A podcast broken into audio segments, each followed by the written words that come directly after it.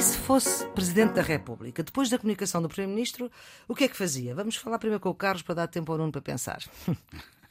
é, é, para, é, é assim mesmo, é assim mesmo. Da outra vez foi ao contrário, portanto, se fosse Presidente, o que é que fazia? Como mais à frente vamos ver, eh, eu acho que. O Carlos não se imagina Presidente da República, é não, isso? Eu acho que o filme dos acontecimentos não é bom. Certo. Não é bom.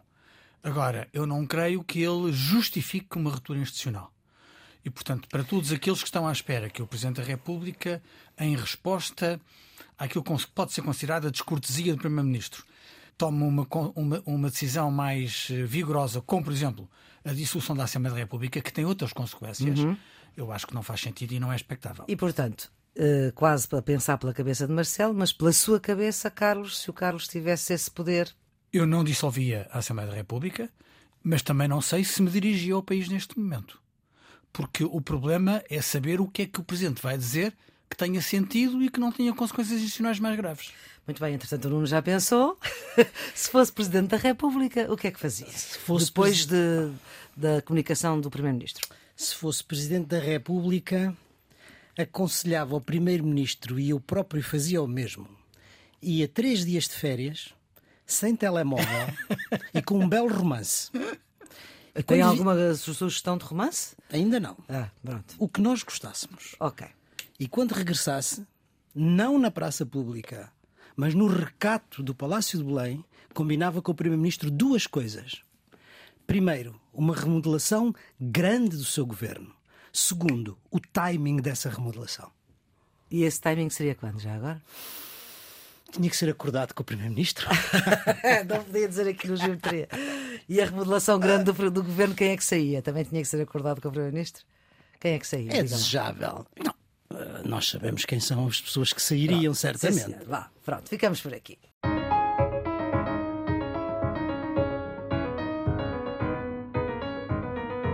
Geometria Variável, edição número 127, com o Nuno Severino Teixeira, antigo Ministro da Defesa e da Administração Interna do Governos do Partido Socialista, e Carlos Coelho, antigo deputado do PSD e Presidente da plataforma Nossa Europa, que são os residentes fixos deste programa que quer reter aquilo que de mais significativo se passou e o ouvinte que nos segue sabe que gravamos aí pela hora do almoço de quinta-feira este programa que se quer de análise mais do que o comentário do tempo do instante, como nós falávamos na semana passada. E, portanto, vamos à análise. Se fosse para dissolver o Parlamento, ou mesmo para demitir o Primeiro-Ministro, Marcelo Rebelo de Sousa, o Presidente da República, assim obrigam as regras da nossa democracia, teria de ouvir primeiro os partidos e reunir o Conselho de Estado, coisa que uh, não foi feita. Carlos, como é que leu uh, o que se passou? Sabemos que não deseja eleições, provavelmente como disse Luís Montenegro, mas dos acontecimentos, uh, como é que leu aquilo que se passou e qual é a análise que faz daquilo que se passou? Bem, eu acho que há, há digamos, quatro patamares desta análise. Uhum. O primeiro patamar é, é, a percepção pública de degradação uh, das instituições e, particularmente, do governo. Nós já analisamos a sucessão de casos e casinhos. Não há uma semana em que não haja um incidente. E sob esse ponto de vista, um, aquilo que nós dizíamos na semana passada é que se calhar ia haver um abrandamento, não houve um abrandamento, houve um agravamento de casos em casinhos. Em segundo plano, há a percepção da falta de verdade. Uh, o ministro uh, Galamba um, ehm, tinha uh, dito que, afirmado perentoriamente, que não tinha estado na reunião com a, a administradora da TAP. Esqueceu-se de dizer que tinha tido uma reunião secreta com ela na véspera da reunião com o grupo parlamentar do PS. Depois uh, pôs a circular que quem tinha pedido a reunião tinha sido a CEO da TAP. Agora, sabe-se que foi o próprio ministro Galamba que sugeriu a reunião, que a convocou. Eh, embora tivesse, numa determinada fase, insinuado que tinha sido o Ministério dos Assuntos Parlamentares a tratar disso.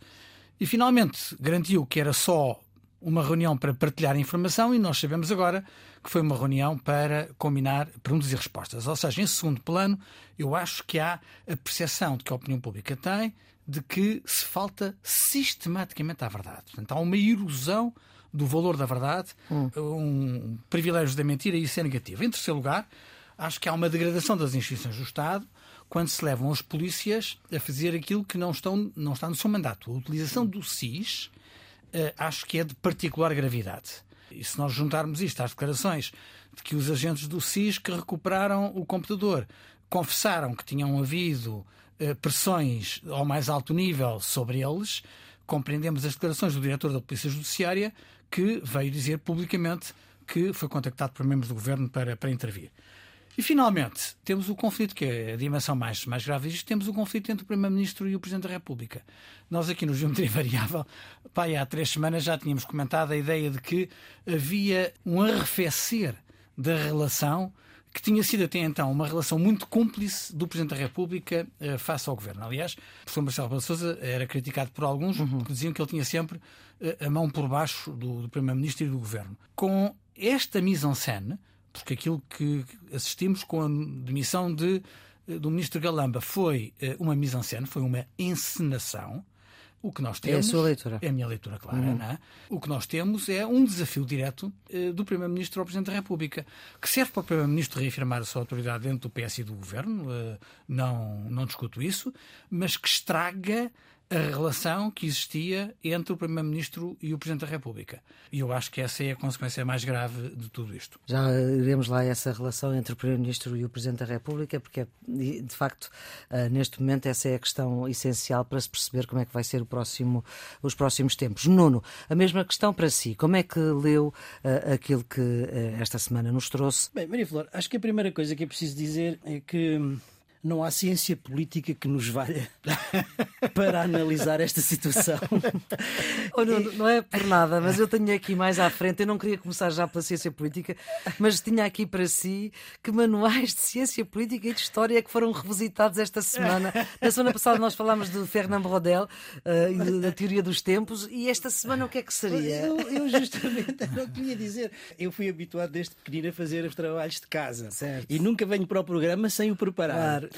Mas desta vez confesso que tive muita dificuldade em nem preparar Maquiavel, o que quer que fosse, porque não há manual de ciência política que explique o que quer que para seja. Para a riqueza da política portuguesa, Exatamente, fundo, quer dizer, dizer é, esta é, imaginação delirante. Esta realidade ultrapassa qualquer ficção. Hum. E, portanto, quer dizer, nós estamos a correr o risco sempre de estar atrasados sobre aquilo que estamos a dizer. Mas, enfim, agora... Mas nós estamos a analisar. Isto releva, portanto, da, releva da, da opinião e, portanto, sem essa... Claro eu também, eu também vejo as coisas em três, em três níveis e talvez se calhar para seguir um pouco o guião que o Carlos pôs, eh, eu. Quatro. Pronto, quatro ou três, mas é para organizar as Sim. ideias. Primeiro a questão, de facto, do, da intervenção do SIS a mim também me fez eh, bastante confusão. Eu não tenho conhecimento teórico e muito menos jurídico, mas tenho uma experiência prática de ter tutelado o SIS há 22 anos atrás. Quando era Ministro da Administração Interna. Da Administração Interna. Naquela altura, o SIS, portanto, Serviço de Informação e Segurança dependia do Ministério da Administração Interna e o CIEDM, Serviço de Informações Estratégicas e Defesa, dependia do, do Ministério da Defesa. Uhum. Com a reestruturação do Serviço de Informações da República, estes dois. Uh, o CIRP, estes dois uh, serviços estão, enfim, embora com autonomia articulados. Dependem do Primeiro-Ministro. Enfim, com, com uma, um secretário-geral, neste caso uma secretária-geral uhum. do Sistema de, de, Informações, que depende diretamente do Primeiro-Ministro. Sem delegação de competências. É a única coisa que o Primeiro-Ministro não pode delegar competência. Certo. Exatamente. E, portanto, uhum. quer dizer, é, é, muito simples. A cadeia hierárquica é a responsabilidade política do Primeiro-Ministro, a responsabilidade operacional da Secretária-Geral do uhum. Sistema de Informações da República e depois dos dois. Portanto, não temos dúvida sobre qual é a cadeia. Agora, a questão da utilização ou do emprego do SIS neste, nesta recolha do. O SIS não é uma força de segurança eh, e não é, muito menos, uma polícia eh, criminal. É um sistema de informação. É um sistema de informação. Enquanto as polícias criminais agem depois do crime, os serviços de informações são supostos... Previnem o crime, não é? Exatamente. Funcionar antes para prevenir o crime. E em áreas bastante determinadas. O terrorismo, a sabotagem, a espionagem, a criminalidade organizada, portanto, altamente uh, complexa. Não propriamente para apanhar computadores, uh, ao que parece, no meio da rua. Eu fiquei surpreendido, mas confesso, a minha ignorância é grande em matéria jurídica. Envio o, o Conselho de Fiscalização do Serviço de Informações da República dizer que está... Não que pode ser surpreendente. Surpreendente. Dizer que não havia nenhuma ilegalidade. E não. Pois eu não sei. Eh, quer dizer, eu juridicamente não tenho competência para isso. Não sei se é, é, se é legal ou é ilegal. Há uma coisa que eu sei. Não é normal. Certo. Enfim. Quando o Primeiro-Ministro diz que a política tem que ser mais, é mais normal do que aquilo que parece, às vezes, qual é a segundo, normalidade que ele está a falar, não é? Segunda observação sobre a questão do, do que ocorreu no Ministério das Infraestruturas. Eu disse três e não quatro porque há duas narrativas em confronto. Sim, claro. O Primeiro-Ministro comprou uma. O Primeiro-Ministro legitimou e confirmou uhum. a do Ministro, não a do assessor. Eu acho que já não é relevante a quem fala a verdade e quem fala a mentira. Isso, isso esclarecer-se-á quando eh, os protagonistas forem seguramente à comissão, à comissão de inquérito. Porque o que é politicamente significativo é a altercação, digamos, a cena de pugilato, o roubo, não sei se foi roubo ou não, roubo implica violência, não é? Eh, de, de um computador, tudo isso, não à porta de uma discoteca às três da manhã, mas na sede do Ministério do Governo da República. Isso é que é significativo e isso é que degrada a imagem das instituições e é isso que não pode acontecer. Aliás, o Primeiro-Ministro disse que era deplorável. Uhum. Não é? não, inadmissível. Inadmissível e deplorável. Uhum. Desse ponto de vista, uh, independentemente da responsabilidade objetiva de quem quer que seja, a responsabilidade política é do Ministro a responsabilidade política do que ocorre certo. no Ministério, certo, certo, mesmo daquilo de que ele não tem nenhuma culpa, é do Ministro. Por isso ele se demitiu. E, portanto, não esteve bem na primeira conferência de imprensa quando disse que tinha todas as condições, na minha opinião, e esteve bem quando se demitiu. Se é uma encenação ou não, isso já é outra, já é outra, já é outra coisa. E portanto esteve bem quando se, quando se demitiu. Terceira questão, que é agora a mais importante, porque todas as outras passaram a ser claro. meramente secundárias e o próprio papel do ministro João Galamba nesta relação entre o presidente e o primeiro-ministro é meramente instrumental. Sejamos claros. Como é que eu li esta situação uh, ou esta relação entre o Primeiro-Ministro e o, e o Presidente da República? Que é a chave para as Que é a chave de tudo uhum. o que uhum. está neste momento em causa. Nós já falámos aqui várias vezes sobre a questão do poder da palavra do Presidente, ou seja, da sua magistratura de influência. E já dissemos que o Presidente tem usado pouco o silêncio e muito ou demasiado a palavra, banalizou a sua palavra. E a palavra é o grande poder da magistratura de influência. Desde a mensagem de Ano Novo. Desde a mensagem de Ano Novo. E até eventualmente um pouco antes. Mas o que é que acontece? Quando se banaliza a palavra, no dia ou no momento em que é preciso usá-la, ela não tem o peso que devia ter, porque se banalizou. E eu acho que este elemento é muito importante para percebermos o que está em causa. Porquê? Porque o Presidente, e nestas coisas da magistratura de influência é preciso dizer, quanto menos transparente for, mais eficaz é. Isso é claro. As coisas passam-se em privado entre o Presidente, o Primeiro-Ministro, entre os ministros. Uhum. Porque se vem para a praça pública, perde justamente a sua eficácia. António que é Costa que... disse que nenhum deles vai escrever memórias. O que é, é que eu quero... Pois, o que é que eu quero dizer? Já sabíamos antecipadamente que a posição do Presidente era de que o Ministro Galamba devia sair. E porquê é que sabíamos? Porque se fez saber. Porque ele fez saber que. Com certeza. Ora, ao tornar isso público, coloca o Primeiro-Ministro numa posição de dizer: se eu aceito isto, estou a aceitar que mandem no meu governo. E eu tenho maioria absoluta quem manda aqui e, portanto, eu. quer dizer, se não tivesse sido tornado público, se essa palavra não tivesse saltado, digamos, para, para a esfera pública, era muito mais fácil ao Primeiro-Ministro aceitar ou não aceitar, mas conversar com o Presidente. Depois de ser público que o Presidente queria que fosse demitido, era uma situação, digamos, para o Primeiro-Ministro. E como nós sabemos, o Primeiro-Ministro pode ter muitos defeitos, mas há um que não tem. Ele é corajoso. Ele é corajoso. Porque esta posição é difícil. E o que é que é ele faz? E é arriscada. E é muito arriscada. Eu não sei quem ganha e quem perde. Sim. Mas quer dizer, que é arriscada e é corajosa. Sim, só o tempo dirá. E o tempo dirá. E, portanto, o que é que acontece? O Primeiro-Ministro decide, naquele momento, confrontar o presidente com os limites dos seus poderes. Porque nós sabemos que o presidente tem sempre uma leitura extensiva dos seus uhum. poderes. E o primeiro-ministro diz assim: não. A minha competência, a competência do governo, é a minha. E só muda o governo se eu propuser ou seja, o Sr. Presidente só muda se eu propuser. Portanto, confronta o Presidente com os limites do seu poder. E diz ao Presidente, agora o Presidente tem as suas faculdades, os seus poderes. É, é, foi assim que eu li. Vamos lá ver. Este, esta fuga de informação de Belém, que o próprio Presidente disse que não há fugas de informação de Belém porque ele é que é a fonte de informação de Belém, se bem que não tenha uh, sido assim que, que apareceu. Que o Presidente queria Galamba fora foi o detonador de alguma coisa? Eu concordo muito com o filme que o Nuno fez. Que o Nuno fez mas ele não explica tudo, na minha opinião. Okay. Porquê? Porque alguém disse que isto era um jogo, não é? Uma ministra. No plano do jogo não está apenas o Presidente da República e o Primeiro-Ministro. Estão outros atores. Mas são secundários aqui, uh, ainda, neste momento Mas ajudam esta narrativa. Certo. Um ator importante é o Presidente do Partido Socialista, Carlos César. Ah, sim. Disse uhum. que era necessário um refrescamento do governo, quando claramente fez alusão a uma grande remodelação. Figuras que estiveram no governo do Partido Socialista, pensa em Vitalino Canas, pensa em Paulo Pedroso, entre outros, disseram claramente que é necessária uma renovação do governo. Todos os Aquilo agentes políticos, também disse aqui. todos os agentes políticos de outros partidos praticamente disseram que era insustentável Galamba continuar no governo, desde a esquerda à direita. Quase todos disseram isso. Eh, E, portanto, estamos perante uma, uma situação em que o, o- o Primeiro-Ministro está confrontado, quer dentro do PS, quer nos outros partidos, querem noutros titulares de órgãos de soberania, com a percepção pública que eh, esta situação é insustentável. E quando a Galamba, naquilo que eu acho que foi uma encenação, faz a apresentação pública do seu pedido de demissão, a Através generalidade, a generalidade dos comentadores pensa, pronto, isto está feito, Galamba Vai-se embora. eh, embora. não é? Portanto, foi uma surpresa a reação, a reação do Primeiro-Ministro.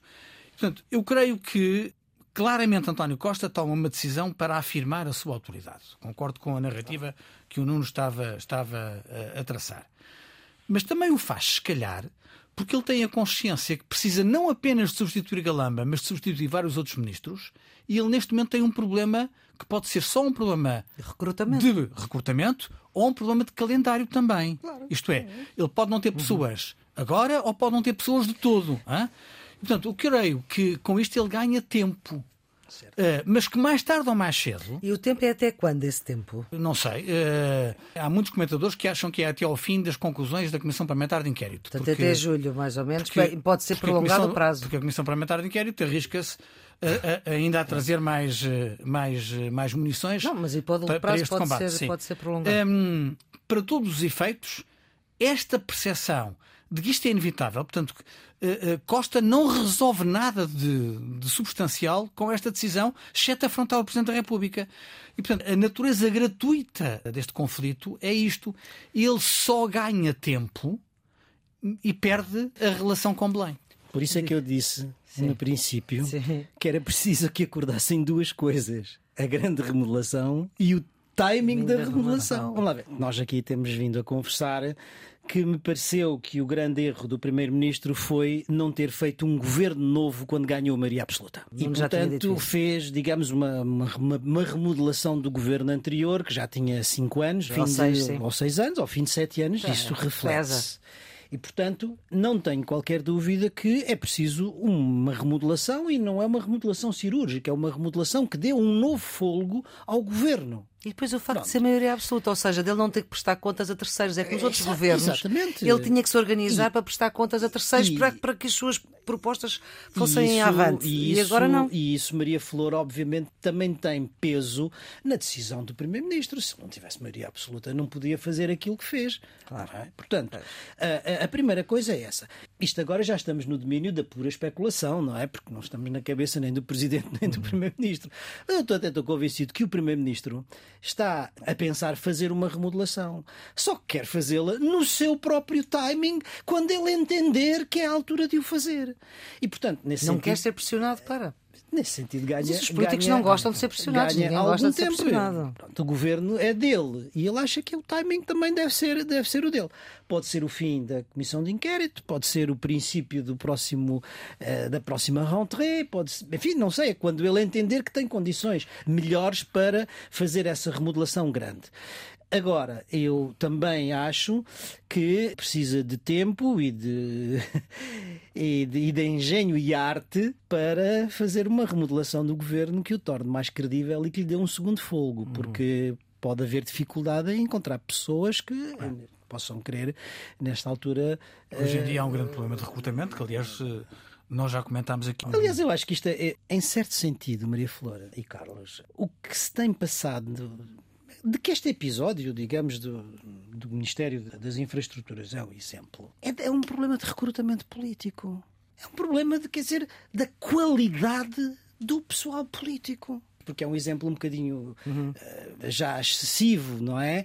Uh, digamos, de, de haver pancadaria e altercações no interior de um ministério. Uhum. Isto quer dizer que as pessoas que trabalham nesse ministério e que são de recrutamento político Quer dizer Significa que o nível baixou, precisam vamos ser claros. Ter, precisam de ter. Portanto, não estamos só a falar ao nível de ministros e secretários de Estado e disso tudo. É mesmo Começa por aí, porque pois. obviamente, quer dizer, são eles que depois fazem o recrutamento dos seus próprios assessores, dos seus próprios gabinetes. Mas a questão do recrutamento político é um problema dos partidos e os partidos têm que olhar para isso. Não é o PS só, o PS, claro. o PSD são todos. Uhum. E isso vê-se, digamos, na qualidade do, do pessoal político. Uhum.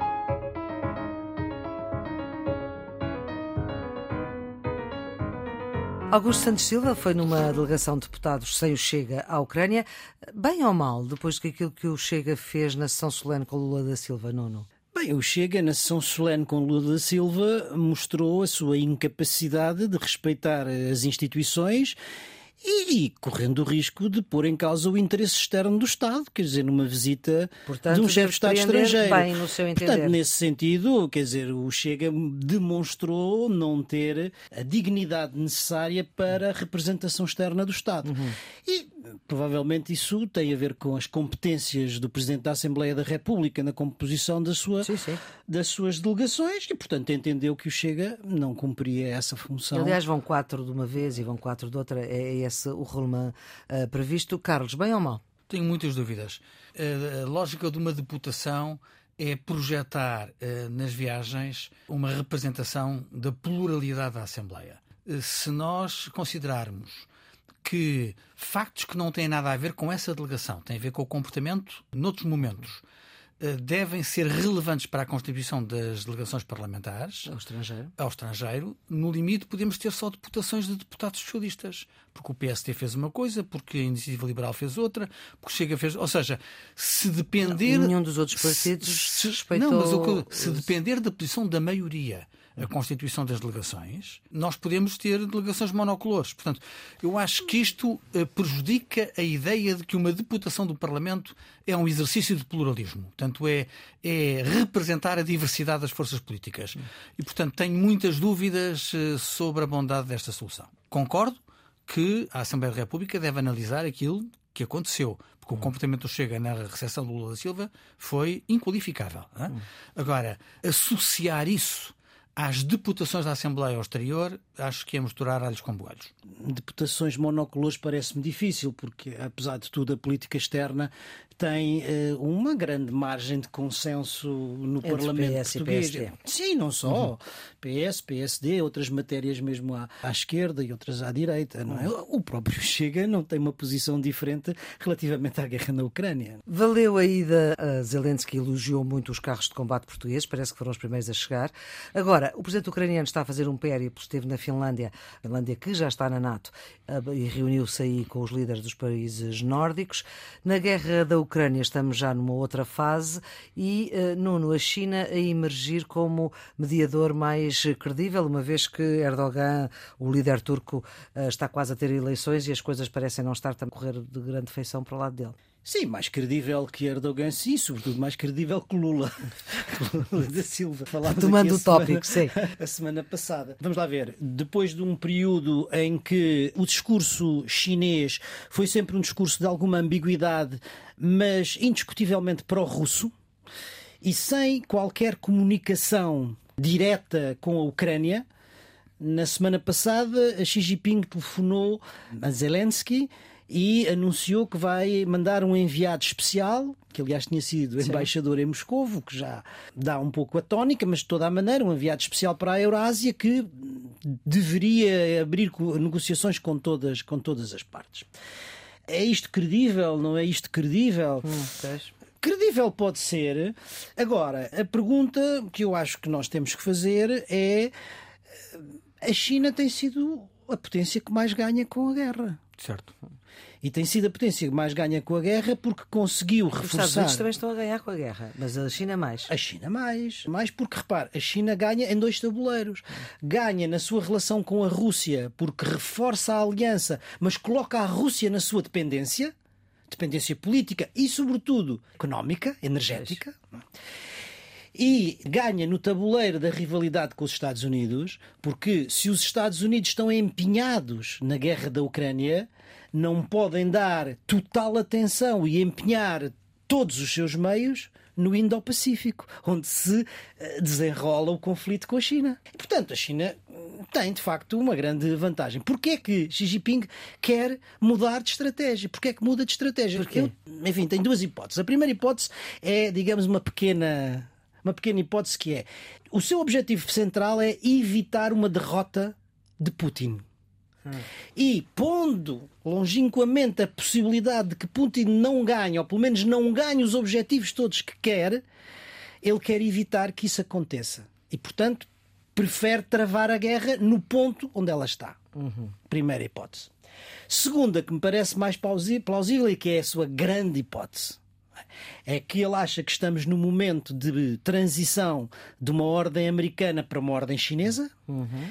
e quer ser ele a fazer ou a conduzir essa transição. E se, depois do que ele já fez no Médio Oriente, não é? Negociar entre o Irão e a Arábia Saudita, uhum. se fizer. Mas isto é um conflito regional. Agora, na Ucrânia já não é um conflito regional, já é uma coisa de dimensão global. Se ele gerir ou conseguir gerir esse conflito, ele sairá como o grande apaziguador, apaziguador fazedor da paz. E note-se uma coisa: quem faz a paz dita depois as condições da ordem internacional que se segue.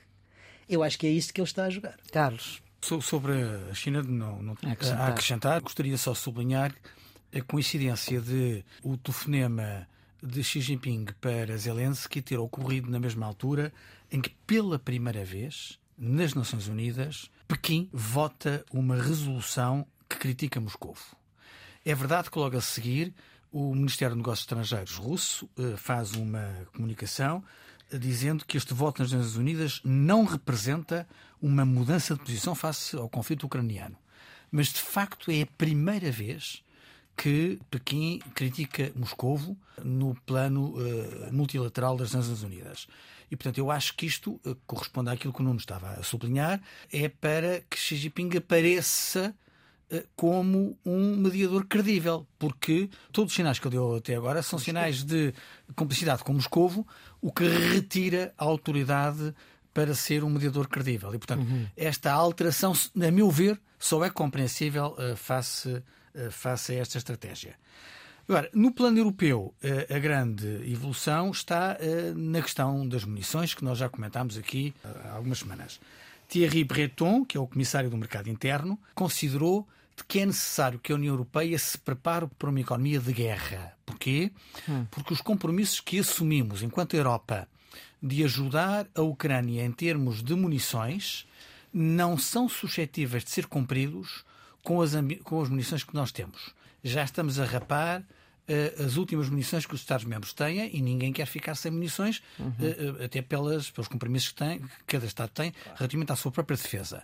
Fala-se num investimento de 500 milhões de euros do Fundo Europeu de Defesa e na capacidade de aumentar a produção de munições uh, na Europa.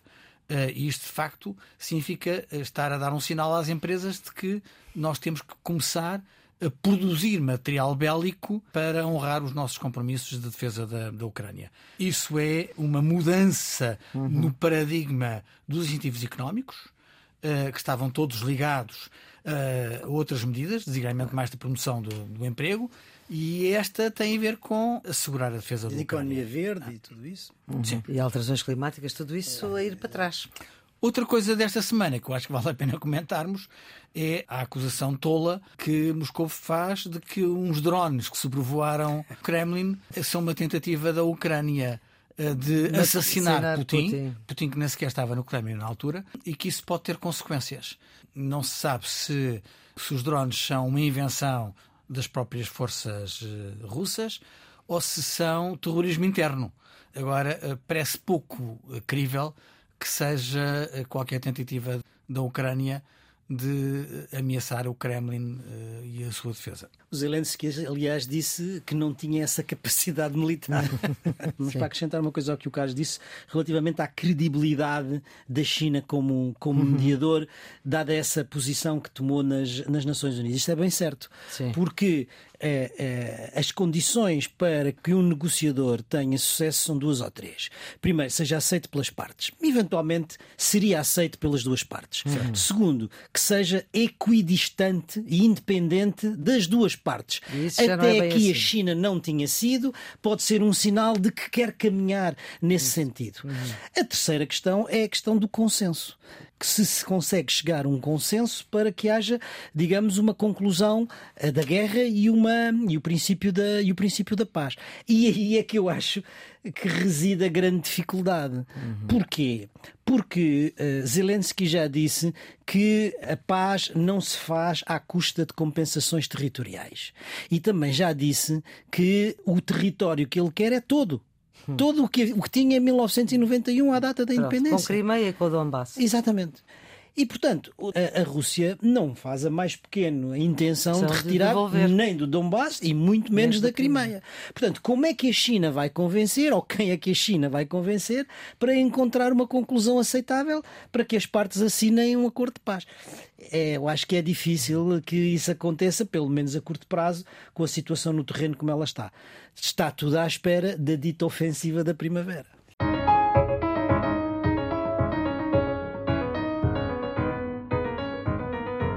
Vamos para os redondos, bicudos e quadrados. Carlos, o seu redondo? O meu redondo vai para o facto dos portugueses estarem a ler mais.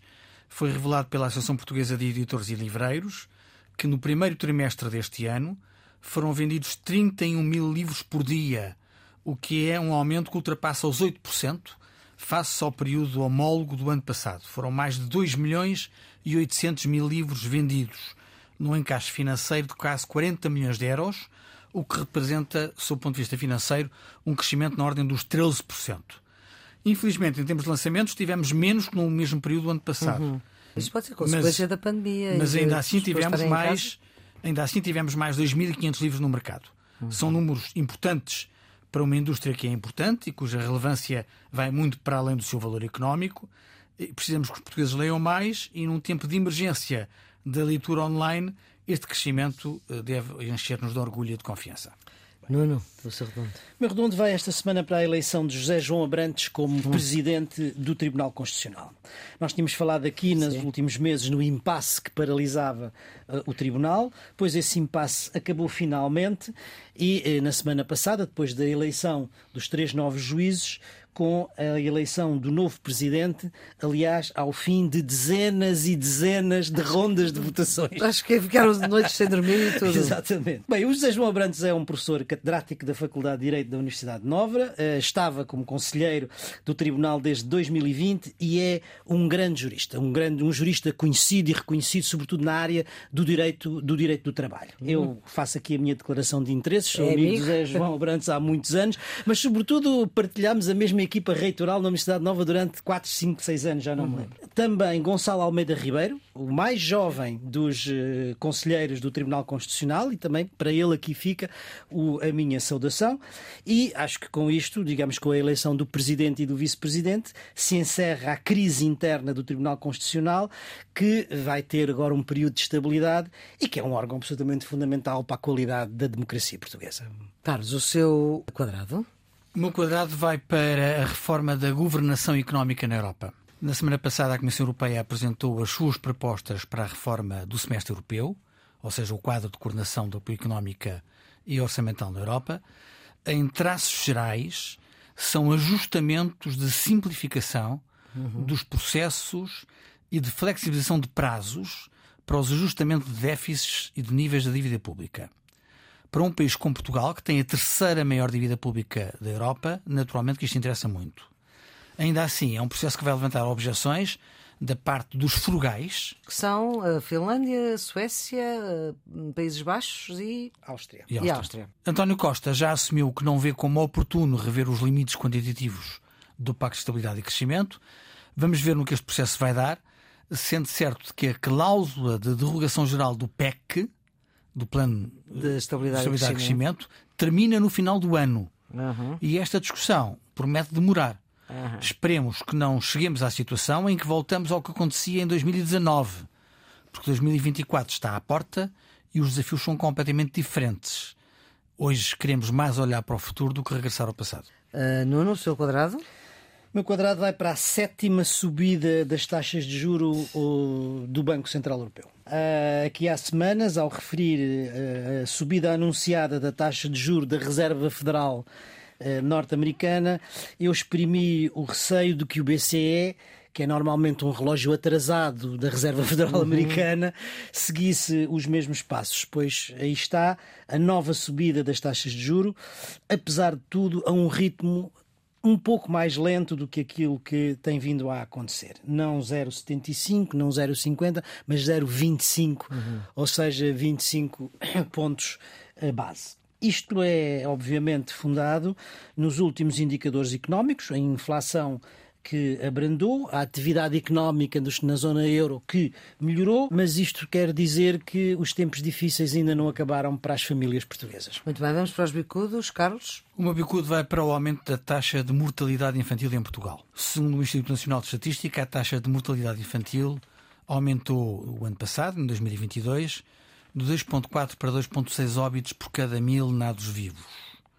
Isto num ano em que o número de nascimentos aumentou 5%. Ou seja, de 2,4 para? Para 2,6. Isto significa que em 2022 morreram 217 crianças com menos de um ano, ou seja, mais 26 do que no ano anterior. Uhum. É verdade que não é um aumento radical, mas é um indicador preocupante num país que se orgulha, e bem, uhum. da sua baixa taxa de mortalidade infantil. Creio que é conveniente identificar as causas desta situação que não pode tornar-se uma tendência. Nuno, seu bicudo? Meu bicudo vai para a fome no mundo. O secretário-geral das Nações Unidas, António Guterres, voltou a lançar um alerta. A fome no mundo continua a crescer e em 2022 piorou significativamente pelo quarto ano consecutivo. Afeta hoje 10% da população mundial. De acordo com o relatório global das crises alimentares da ONU, mais de 258 milhões de pessoas em 58 países enfrentam insegurança alimentar aguda. As razões são aquelas que nós conhecemos: os conflitos, as alterações climáticas, eh, os efeitos da pandemia e agora a guerra na Ucrânia. Urge uma solução global para um problema que é cada vez mais global. E vamos para as pistas para o fim de semana. Carlos, qual é que é a sua? Não é exatamente para o fim de semana, mas é para a próxima semana. Certo. Nós vamos na terça-feira assinalar o Dia da Europa, o dia 9 de maio. A Nossa Europa vai lançar um livro com 13 testemunhos diferentes, entre eles o de Roberta Metsola, Presidente do Parlamento Europeu, mas também de Ana Gomes sobre corrupção, de Raquel Vaz Pinto sobre a questão da Ucrânia, a Europa da Defesa, eh, de Margarida Marques e José Manuel Fernandes sobre o PRR, entre muitos outros. E vamos fazer um debate entre António José Seguro e Assunção Cristas que vai ser moderado por Maria Flor Pedroso. Um convite que eu aceitei com muito prazer. Nuno, a sua pista de fim de semana. A minha pista de fim de semana vai para uma série que está agora a passar na Netflix e que se chama Transatlântico. Estamos habituados a ver o drama dos migrantes e dos refugiados hoje em dia a querer entrar na Europa. Pois esquecemos que há 80 anos os mesmos dramas afetaram os europeus que queriam sair da Europa a fugir da perseguição nazi. É disso que se trata nesta, nesta série e que é uma história verídica do Comitê de Salvamento e Emergência, um comitê criado uh, por americanos no sul de França, em, Marse em Marselha justamente para ajudar escritores, filósofos, hum. uh, pensadores, artistas e outras pessoas, judias ou não, que fugiam à perseguição uh, de Hitler e que estavam na sua, na sua lista uhum. negra.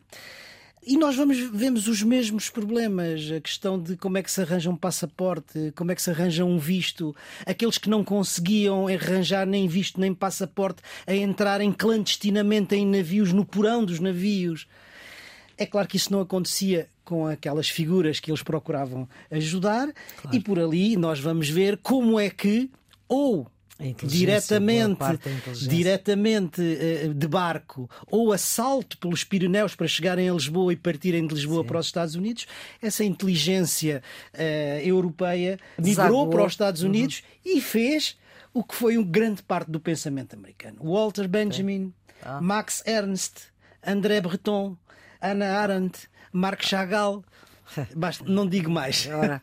São sete, sete episódios a não perder. Muito bem, muito bem. Só é para ponto. recordar que o direito internacional relativamente aos refugiados, as convenções de Genebra, tem exatamente origem Exatamente. para proteger os europeus que saíam da Europa. Ponto final nesta edição do Geometria Variável, edição número 127, para a Antena 1, RDP Internacional e Podcast, com Nuno Severiano Teixeira e Carlos Coelho. São os residentes fixos deste programa. Tenta analisar aquilo que de mais importante pensamos que se passou na semana. A produção é de Ana Fernandes, os cuidados de gravação de João Carrasco, a edição de Maria Flor Pedroso. E quando vamos voltar para a semana, tenham uma boa semana.